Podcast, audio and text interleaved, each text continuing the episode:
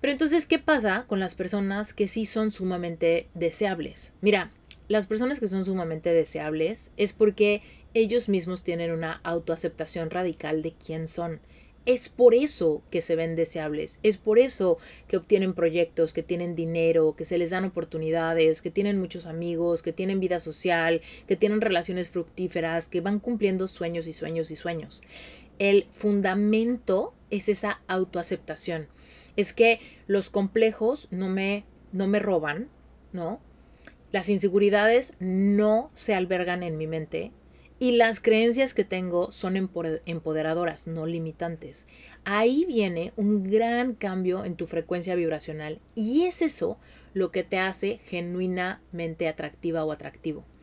Si tú no aprendes a autoaceptarte, siempre vas a estar adicto a las máscaras. Reinvéntate. Empieza por tu mente, tu corazón y tu espíritu. Eres perfecto y eres perfecta tal como eres. Solo tienes que darte cuenta. Libérate de tus complejos, de tus creencias limitantes, crea tu vida y recibe todo lo que necesitas. Asume ya la identidad de quien anhelas ser. Yo soy Esther Iturralde, Life Coach Espiritual. Este es un espacio seguro para que recibas las herramientas, las epifanías y los parteaguas para que de una vez por todas te liberes del deber ser social, cultural o religioso. Mi misión es abrir brecha hacer las preguntas incómodas para que conectes contigo y con Dios. El resto lo decides tú. Hoy vamos a hablar al respecto de, entonces, bueno, cómo encontrar al amor de nuestra vida. Y aquí me toca darte una respuesta simplista que seguramente ya sabes, pero vamos a explorarla a profundidad. No nos vamos a quedar solamente con la capa superficial de la cebolla. Vamos a ir hacia adentro y yo te garantizo que vas a entender un montón de cosas necesarias para manifestar el amor romántico que quieres, pero desde un camino de introspección genuino y profundo. Entonces, vámonos de lleno con cómo encontrar el amor de tu vida. Mira, la respuesta simplista que te comentaba es que, sin duda, el amor de tu vida eres tú. Tú eres el amor de tu vida. Tú eres la persona más importante para tu corazón. Tú eres la persona con la que naces y con la que mueres. Tú eres la persona en donde empiezas y en donde acabas. Si a ti no te gusta tu propia compañía, vas a estar en un sufrimiento constante en todos los tipos de amor.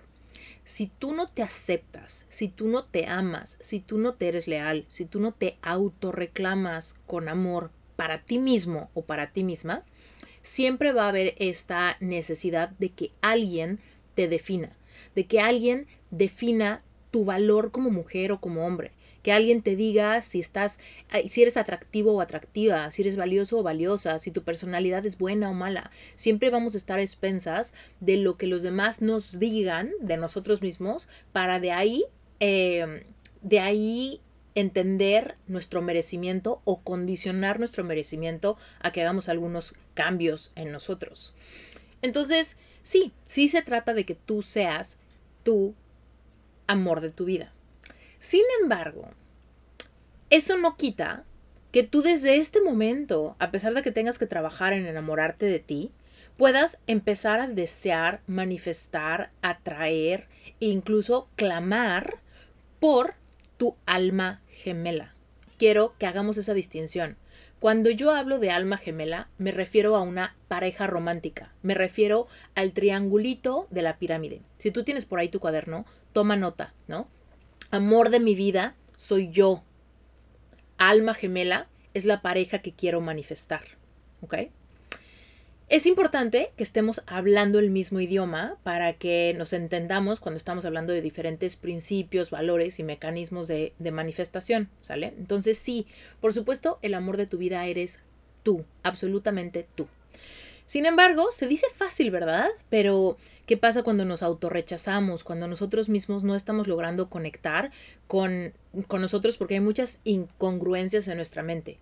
Por un lado, me atrevo a querer todo el amor y me atrevo quizá a creerle a Dios que merezco recibir el amor que quiero dar que merezco ser correspondida o correspondido, pero al mismo tiempo tengo un montón de autorrechazo en mi mente. Cuando veo mi personalidad, pienso que algo está mal, quiero cambiar. Cuando veo mi cuerpo, creo que algo está mal, necesito cambiarlo, quizá no soy atractiva o atractivo, quizá estoy pasado de peso, quizá ya se me notan las arrugas, quizá el reloj biológico me acecha, ¿no? Quizá tengo como esta carga de una relación pasada en la que todavía no me puedo liberar y siento que hay algo mal en mí, ¿no? Y todo eso es el autorrechazo que constantemente pasa en nuestra mente. Denme un segundo que necesito abrir la puerta. Quienes tengan gatos me entenderán. Mi gato quiere entrar.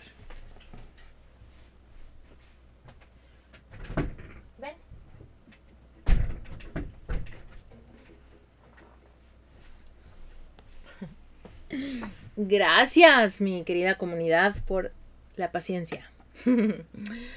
Pero bueno, entonces, hay estas incongruencias mentales que todo el tiempo yo estoy autorrechazándome de mi piel hacia adentro por aquellas incongruencias que creo que me hacen falta para entonces poder merecer aquel amor que tanto anhelo y que y que ya validamos como una necesidad genuina, que no tiene absolutamente nada de malo, porque para eso venimos a tener vida, para experimentar la capacidad que tenemos de amar y de ser amados de regreso en los tres niveles. Y no porque tengamos un nivel quiere decir que el otro ya no lo necesitamos, o que tenemos que conformarnos con el amor filio y el amor agape, y somos muy exigentes cuando se trata del amor eros. No. Tú tienes el derecho, incluso me atrevo a decir que tienes la misión de vivir una vida llena de amor en los tres niveles y un amor que realmente te permita sentirte en plenitud. Pero entonces, cuando hablamos de amor propio, estamos hablando de la autoaceptación, ¿no? Que tú realmente disfrutes ser tú. Ahora, ¿qué es entonces lo que nos impide disfrutar eso que somos? Mira, lo que está sobre nuestras cabezas, lo que nos roba toda la energía, lo que hace que se fugue nuestra certeza de nuestro merecimiento y podamos entonces ser personas magnéticas, pegajosas, que manifiestan amor, se llaman generalmente tres cosas. La primera de esas son los complejos, la segunda son las inseguridades y la tercera son las creencias limitantes. Esas son las tres cosas que nos evitan autoaceptarnos, realmente enamorarnos de nosotros mismos. Entonces vamos a hablar al respecto de esas tres. ¿Qué son esas tres? ¿Cómo las identifico? Mira, los complejos generalmente son los complejos corporales. Lo que no te gusta de ti. Tal vez no te gusta tu cuerpo, tal vez no te gusta tu estatura, tal vez no te gusta el tono de tu, de tu voz, tal vez no te gustan tus dientes, tal vez no te gusta tu pelo, tal vez no te gusta tu cutis, tal vez no te gusta tu edad y cómo tu edad se refleja en tu cuerpo. Hay algo, ¿no? Que te acompleja, que te está robando la capacidad de presentarte al mundo diciendo, esta soy yo, esto que ves soy yo, me acepto como tal, ¿no? Y aquí quiero que me vuelvas a usar como espejo cuando yo estaba en estos momentos, ¿no? Anhelando amar, ¿no? Y ser amada y no entendía dónde estaba la falla, la verdad es que tengo que aceptar que tenía un montón de complejos que me nublaban la mirada cada vez que yo me miraba en el espejo. Yo, la verdad es que estuve perpetuamente haciendo dietas, incluso me hice una liposucción que no me dio como resultados. También llegó el momento en el que yo me veía al espejo y como que rechazaba como mi cara, como que me veía muy demacrada, no me gustaba el color de mi piel, no me gustaba que yo veía mis ojos y los veía como hundidos, como que como que llegó este momento donde genuinamente yo me veía al espejo y me sentía fea. Y yo decía, pues claro, no me siento atractiva. ¿Cómo puedo manifestar el amor de mi vida si yo genuinamente no me estoy sintiendo atractiva? Entonces, la respuesta que venía automáticamente a mi mente es, tengo que cambiar para merecer. Tengo que cambiar mi cuerpo, tengo que arreglarme diferente, tengo que, que pintarme distinto, tengo que hacerme un cambio de look, tengo que eh, meterme al gimnasio. Y ahora, ojo, aunque yo soy muy... Eh, o sea, estoy en favor de la buena nutrición y del buen trato a tu cuerpo y de hacer ejercicio y todo eso, realmente la motivación que yo tenía para proponerme esta dieta o proponerme tomar agua o proponerme ir al gimnasio y ejercitarme, realmente no venía de un amor propio, porque me amo, me trato bien. No. La verdad es que yo todo eso lo hacía porque me autorrechazaba. Entonces, lo que importa realmente cuando se trata de complejos es entender que estamos manifestando desde la energía que hay en ti cuando haces cualquier esfuerzo por modificar tu cuerpo. Es muy diferente decir, híjole, me quiero tanto que quiero ser una persona bien saludable y quiero hacer ejercicio y tener una buena rutina y hábitos saludables, a decir, como me estoy quedando solterona y como nadie me quiere y como me siento fea y como a nadie le gusto, necesito hacer ejercicio porque necesito modificar mi cuerpo, porque necesito verme de tal forma para que me acepten y entonces merecer. Y en mi caso, yo me sentía como en el segundo, en el segundo nivel. No lo hacía por amor propio. No lo hacía porque me autoaceptara. Lo hacía al revés. Por falta de amor propio y por un autorrechazo crónico. ¿Ok?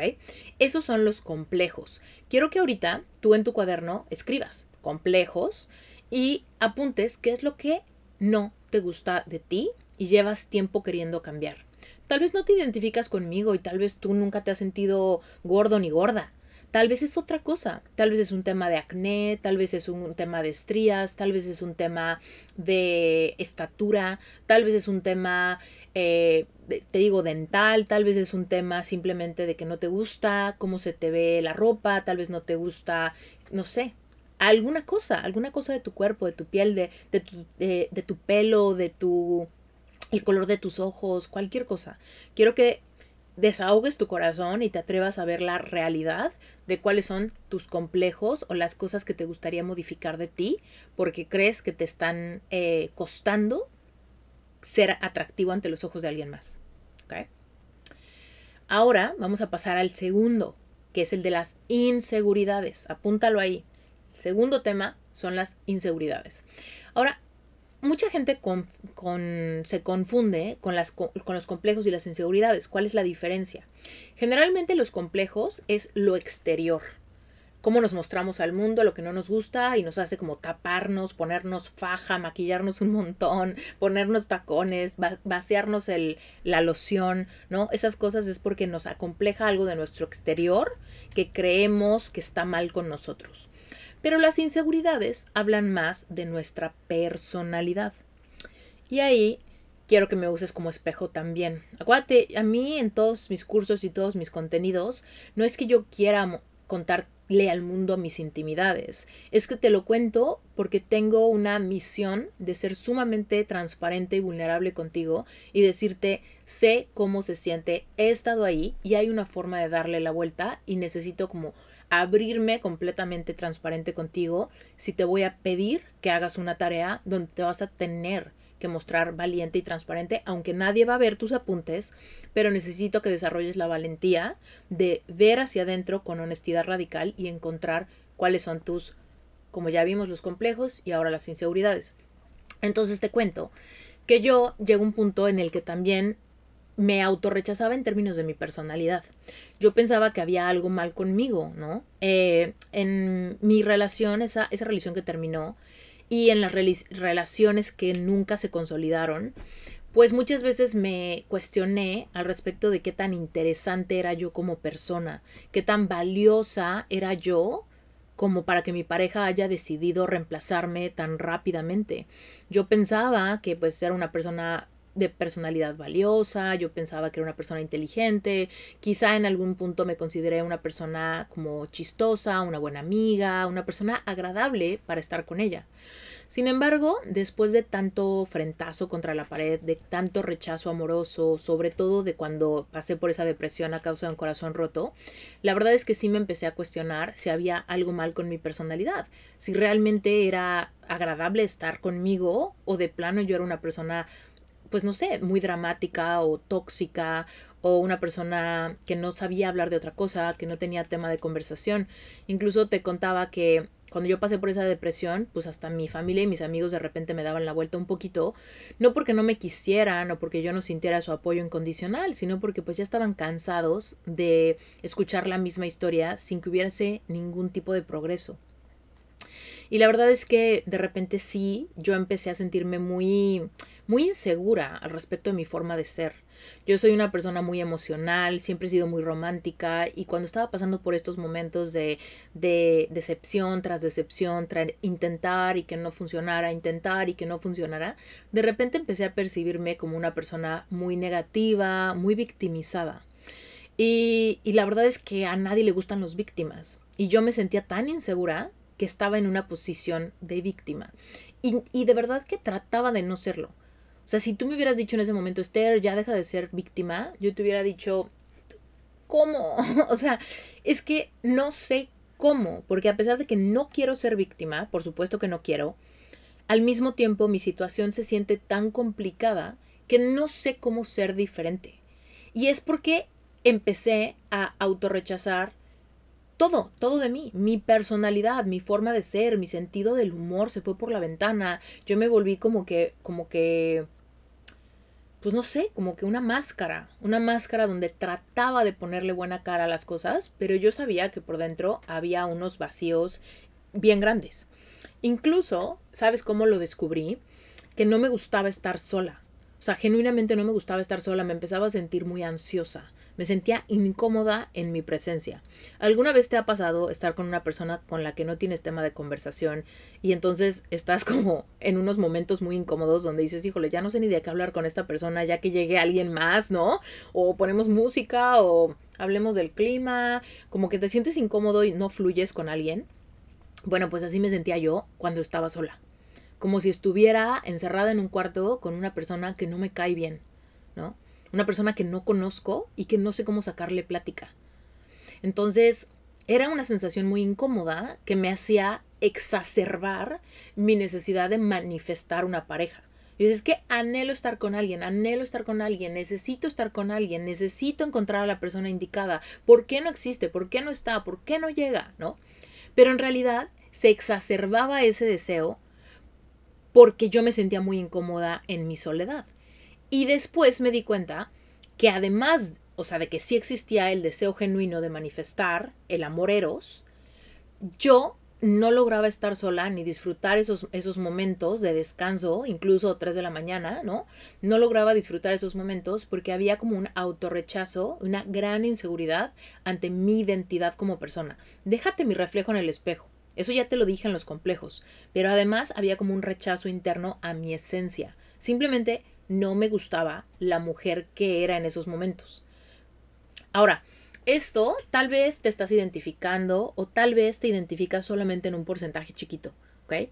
Yo te estoy contando la una etapa muy crucial de mi vida donde estaba muy exagerado mi dolor. Te digo que estaba pasando por una depresión y ansiedad y genuinamente estaba muy exacerbado. Conforme empecé a sanar mi corazón, me empecé a sentir bastante mejor, pero sí estaba un poco condicionado a la aprobación de los demás, que yo me sintiera segura de mí misma o no. Es decir, si conocía a alguien en Tinder, por ejemplo, yo me sentía súper bien y súper segura de mí misma, mientras que la otra persona me afirmaba, ¿no? Si la otra persona me decía, oye, estás guapísima, bla, bla, bla, yo decía, perfecto, me siento súper segura de mí misma. Y luego, oye, te invito a cenar, perfecto, me siento muy segura de mí misma. Pero si esa misma persona de repente al día siguiente me decía, oye, ¿qué crees? Ya no puedo ir, o, o, ya no me escribía, o no me saludaba, o me dejaba en visto, yo me iba al fondo del pozo. Entonces, mi seguridad en mi persona y en, y en cuánto valía o no, dependía todo el tiempo de los impulsos que me diera el exterior. Si el exterior me validaba, me sentía muy arriba. Si el exterior no me validaba o me rechazaba directamente, yo me iba al fondo del pozo como en la peor etapa, ¿no? Entonces ahí me di cuenta que sí, genuinamente era una persona muy insegura, aunque me pusiera un montón de máscaras de estoy empoderada, me gusta quién soy, me gusta bla, bla, bla, ¿no? Y tratara de ser una persona muy positiva, lo que sea, sabía que mi estado anímico era así como que algo bien frágil. Podía estar arriba en la mañana, pero si algo pasaba en el día o me enteraba de mi ex o me comparaba con alguien, luego, luego me iba como al fondo del pozo. Entonces no era algo sustentable, no era algo que estuviera basado realmente en un amor propio, una autoaceptación, simplemente era como un reflejo de los estímulos que el mundo me diera. Entonces apunta, apunta en tu cuaderno. ¿Qué te ha hecho sentir muy insegura o inseguro? Es cuando te comparas con alguien, es cuando te das cuenta que a tus ojos, tus amigos o tu familia te lleva ventaja es cuando recibes afirmaciones del exterior, cuando alguien te contesta, cuando alguien te busca, cuando alguien te escribe, o quizá cuando te dejan de escribir, o cuando no te contestan, o cuando no te quieren ver, te vas hasta abajo. ¿Qué cosas de tu personalidad te cuestionas? Es tu forma de ser, es tu forma de hablar, es tu sentido del humor, es lo que ofreces al mundo, es tu nivel de inteligencia. ¿Cuáles son las inseguridades que tienes o las áreas donde tú sientes que tienes como que vas en desventaja? Apúntalo. Y la otra son las creencias, ¿ok? Las creencias limitantes. Y dentro de las creencias limitantes, apúntalo, es la tercera cosa, son las creencias limitantes, pero hay dos tipos de creencias limitantes, ¿ok? El primer tipo de creencias limitantes son las creencias heredadas.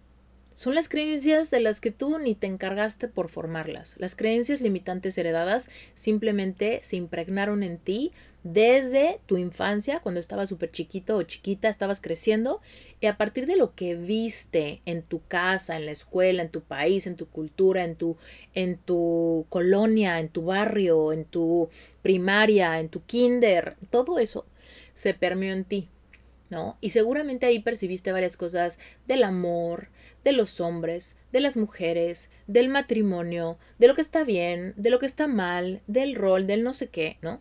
Entonces, por ejemplo, hay muchas personas que tienen la creencia de que eh, los hombres son infieles o tienen la creencia de que las mujeres son dramáticas, o tienen la creencia de que el matrimonio siempre se acaba, o tienen la creencia de que ser madre soltera es lo peor del mundo, o de que después de que tienes hijos ya no puedes rehacer tu vida, o de que el divorcio es un un punto muy vergonzoso o algo que Dios castiga, o tienen la creencia de que una vez que te casas ya no te puedes separar, o tienes la creencia que si no te casas a tal edad, entonces significa que no eres deseable o, o defraudaste a tu familia, o tienes la creencia de que si no eh, sales de tu casa de blanco, entonces significa algo de ti, o, eh, o, tienes que tener cierta cantidad de dinero para que una mujer te quiera y si no lo tienes entonces eres poco hombre, ¿no? Todas esas creencias son de repente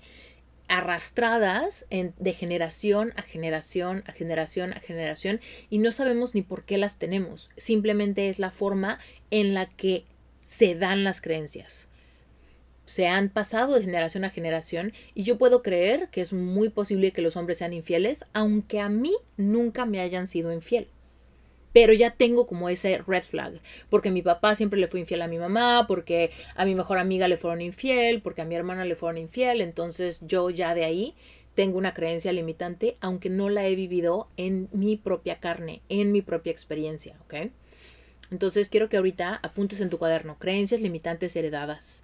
Son las creencias que están en mí a pesar de que yo no tengo una experiencia mía para validarlas, pero simplemente han sido heredadas culturalmente o a través de mi familia o a través de historias de personas que quiero. ¿Ok? Apúntalo. Y el segundo tipo de creencias limitantes son las creencias limitantes que sí tenemos por experiencia propia. Entonces, por ejemplo, si tú a ti te han roto el corazón, si a ti te han rechazado, si a ti no te han correspondido, si a ti te han lastimado de alguna manera diciéndote que estás fea, que estás gordo, que te estás quedando pelón, que eres muy gritona, que eres desesperante, que eres eh, muy celosa, que eres muy controlador, que eres eh, aburrido, que no sé, si te han dicho que necesitas bajar de peso, que necesitas aprender a bailar, o te han dicho que tienes dos pies izquierdos, o te han dicho que necesitas eh, organizar tu vida de cierta manera, ¿no? Todo eso pudo haber sido sumamente doloroso, confrontante y humillante y te pudo haber ocasionado creencias limitantes al respecto de aspectos de tu vida, de tu personalidad o de tu cuerpo y se generan creencias limitantes que sí vienen respaldadas por un momento donde fuiste lastimado o lastimada. Entonces, recapitulando con el inicio de esta clase, definitivamente tú debes de ser el amor de tu vida antes de encontrar a tu alma gemela encontrarte a ti mismo o a ti misma como el amor de tu propia vida te va a ayudar en todas las áreas de tu vida, no solamente en el amor romántico. Si bien es en donde nos estamos enfocando, el dinero, la salud, las amistades, el éxito profesional, todo eso está del otro lado de una aceptación radical de quién eres, de cómo eres, de cuál es tu reflejo y de qué crees que es, es viable para ti. Es decir, limpiar todas las creencias limitantes.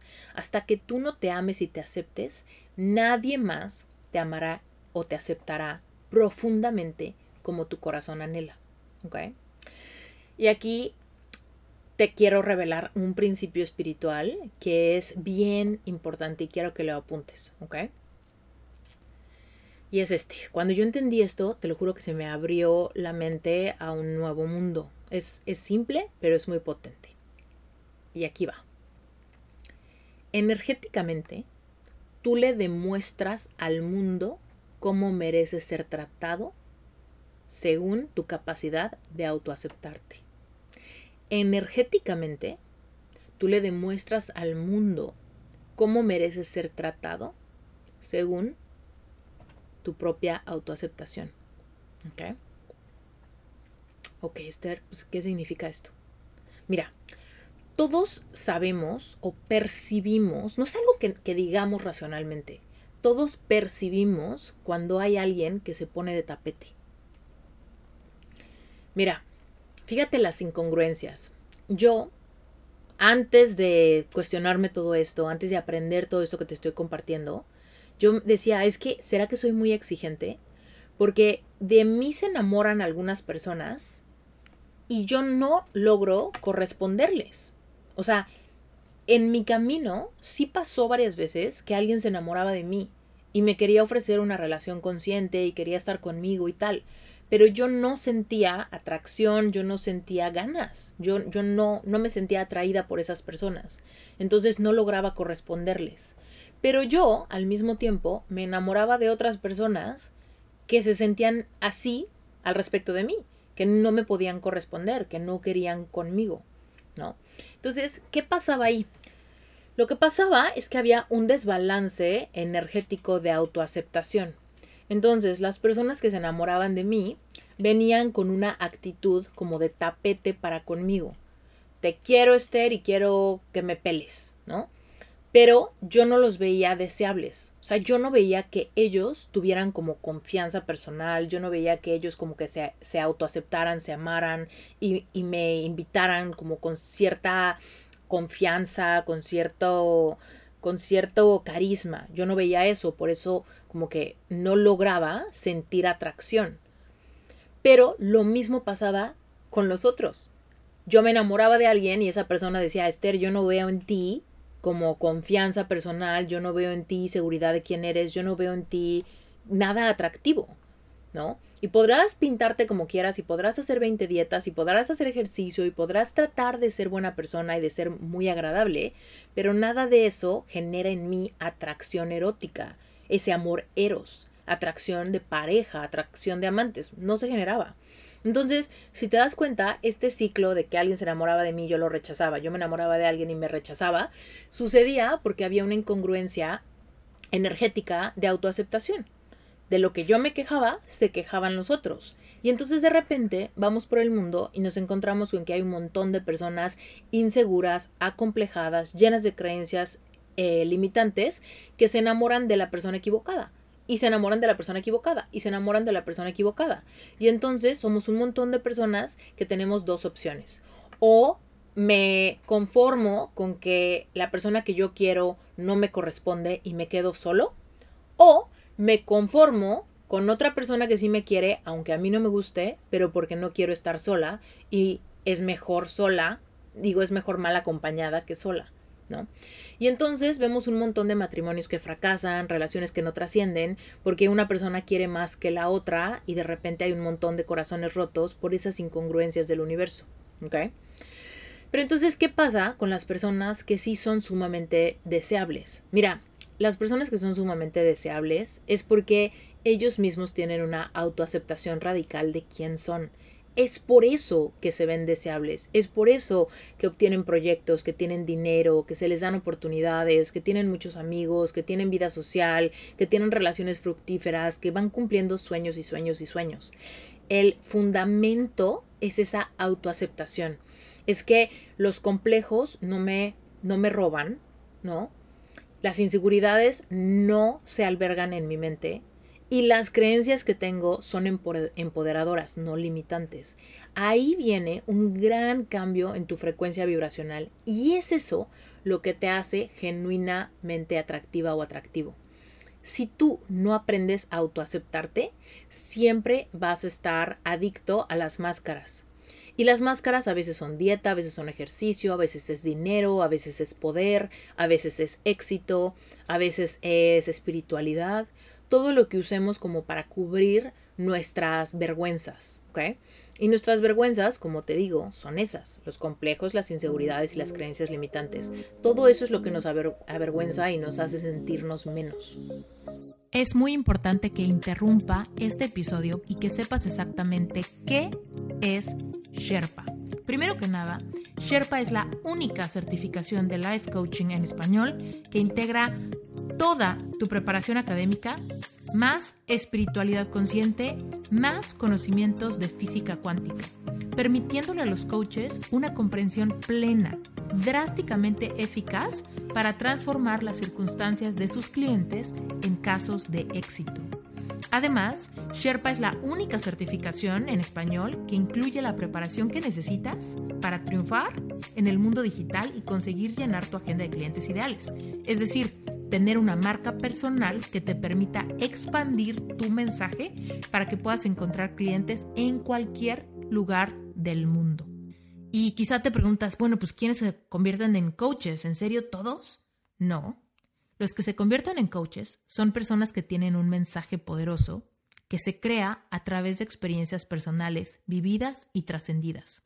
Si tú has pasado por un duelo, por pérdidas, por algún fracaso, por bullying, por algún divorcio, por corazón roto, por baja autoestima, por relaciones codependientes, tóxicas o narcisistas, si tú has salido de algún trastorno alimenticio, de alguna enfermedad, si tú has salido de alguna etapa de ansiedad, o de depresión profunda, tienes un mensaje poderoso.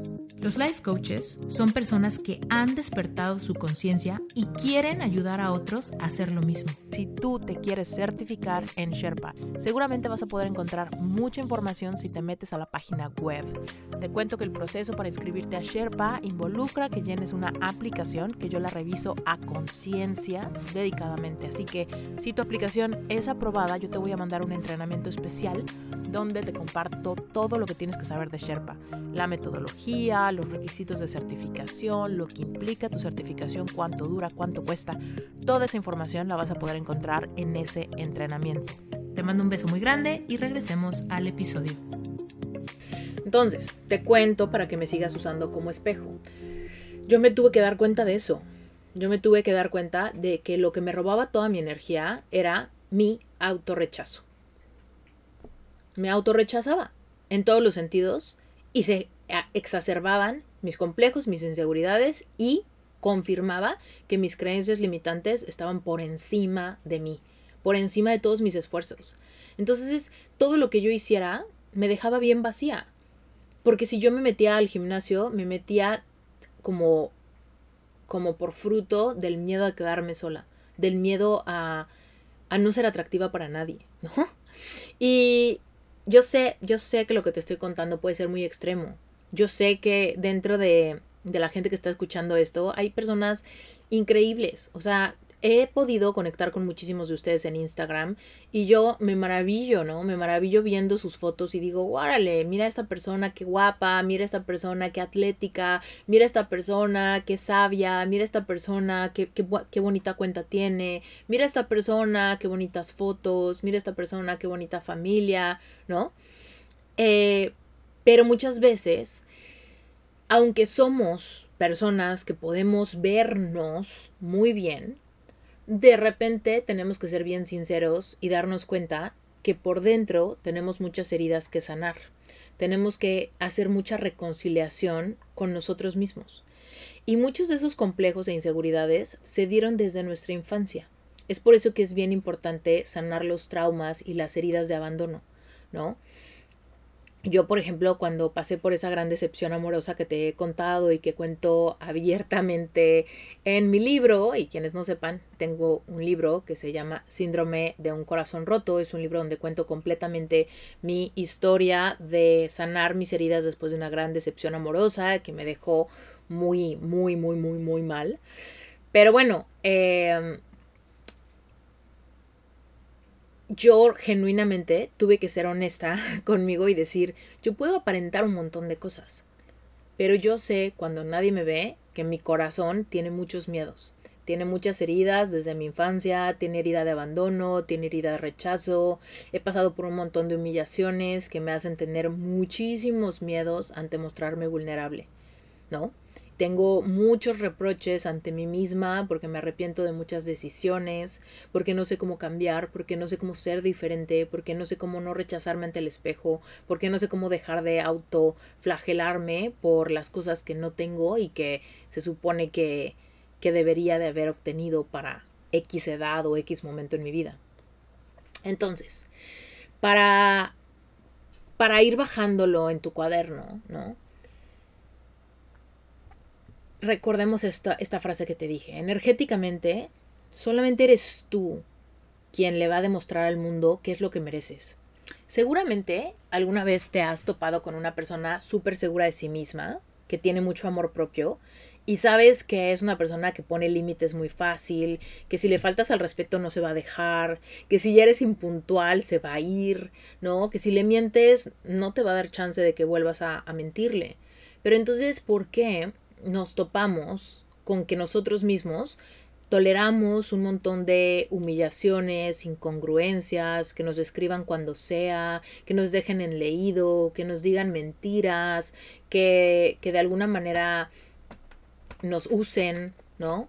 Como para llenar el rato, para llenar el hueco, ¿no? Seguramente a muchos de ustedes les ha pasado que de repente los busquen para pues para tener quizá relaciones sexuales, pero nada serio, o para salir de vez en cuando, pero luego no te pelan, ¿no?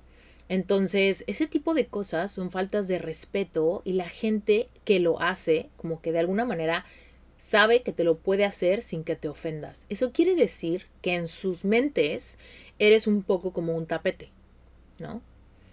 Y te lo digo con todo el amor del mundo, sabiendo que yo lo he hecho. Yo he sido ese tapete.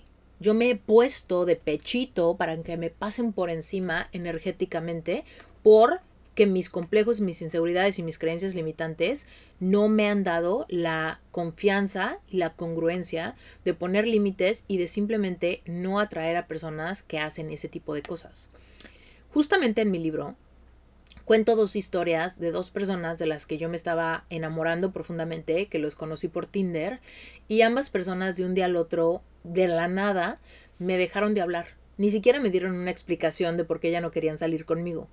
Lo impactante de esto es que uno de ellos me, me presentó a su familia, me llevó a bodas de su familia, me presentó a todos sus amigos, me invitaba a muchísimas cosas, salimos muchísimo, muchísimo. Y yo juraba, yo juraba que esta persona, pues, no sé, estaba genuinamente interesada de mí, ¿no? Y yo estaba como muy contenta pensando, ya, ya llegó el amor de mi vida, ya llegó el amor de mi vida. ¿Y qué pasó? Esta persona de repente conoció a alguien más y ni siquiera se tentó el corazón para decirme, oye Esther, ¿qué crees? Eh, fíjate que ya no quiero salir contigo, ¿no? Simplemente de un día al otro empezó a tratarme súper, súper frío, ¿no? Empezó a contestarme mensajes así como que súper poquito. Después me dejó de contestar.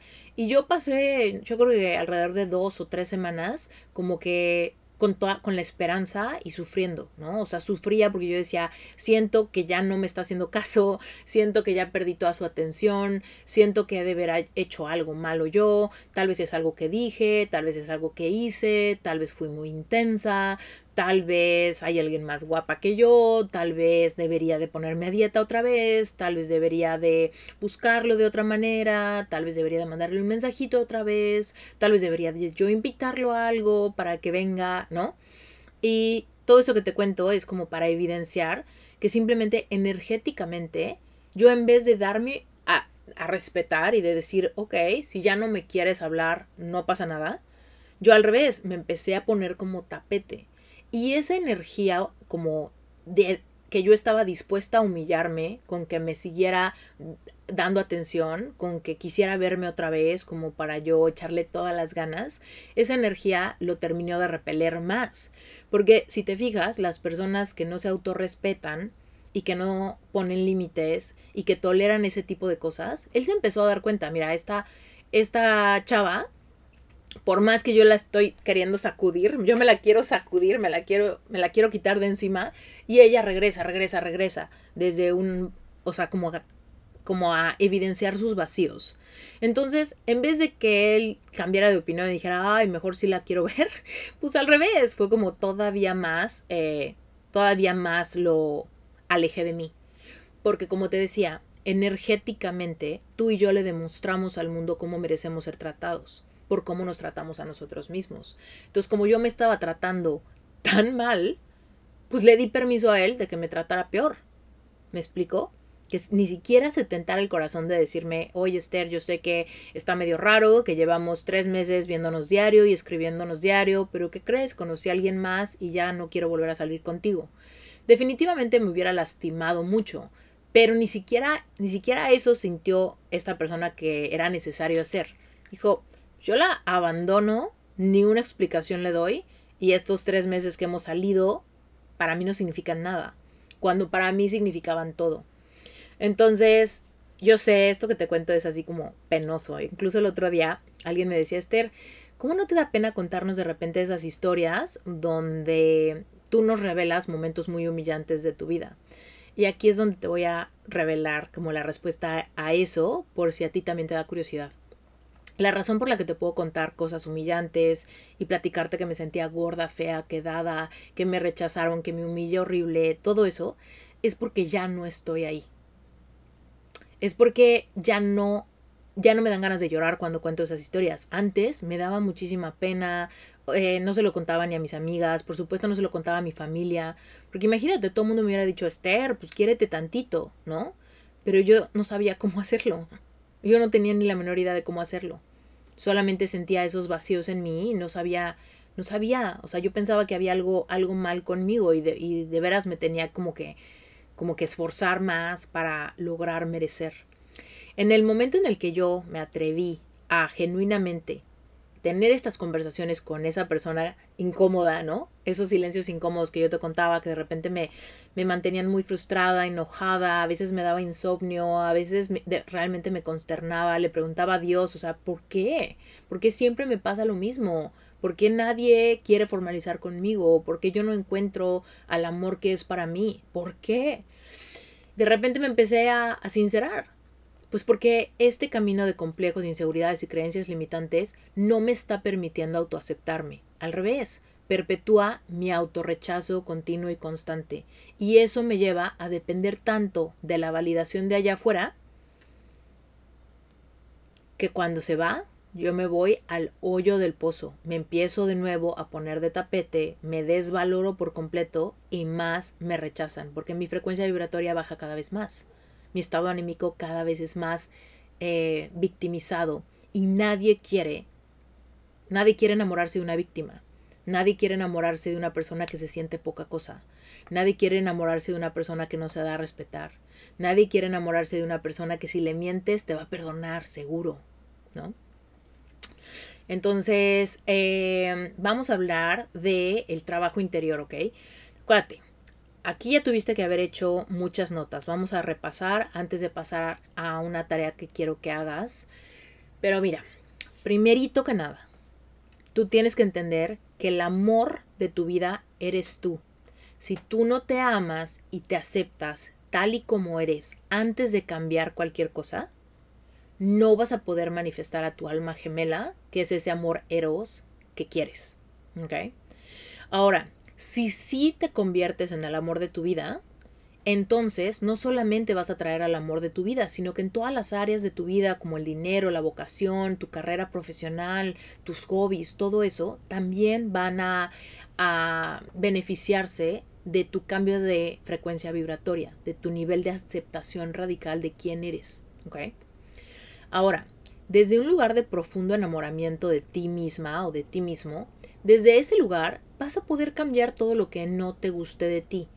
Pero es muy diferente cambiar algo que no te gusta, pero sabiendo que te amas, que te aceptas y te respetas, pero quieres quizá estar más en forma, es muy diferente porque lo estás haciendo con una base de aceptación y de amor. Pero si tú quieres cambiar primero desde el autorrechazo, lo único que estás haciendo es lo único que estás haciendo es lastimarte más. Es alejarte más de tu corazón, es sentirte cada vez más vacío, más inadecuado, más inadecuada. Entonces, la fórmula tiene que ser al revés. Primero te tienes que aceptar como eres hoy, después decides qué es lo que quieres cambiar desde ese amor y tu alma gemela va a sentir ese pool energético a ti porque tú estás elevando la vara de lo que mereces, de lo que estás dispuesto o dispuesta a tolerar, de lo que quieres en tu vida, de lo que no quieres en tu vida y no te vas a conformar con menos de lo que tu corazón anhela, ¿no? Como amor eros. Eso significa que cuando llegue algo que no es lo que tú quieres, vas a poder decir no. Vas a poder decir, no, gracias, pero yo no quiero una persona mentirosa. No, gracias, yo no quiero una persona que no está disponible para tener una relación como la que yo busco.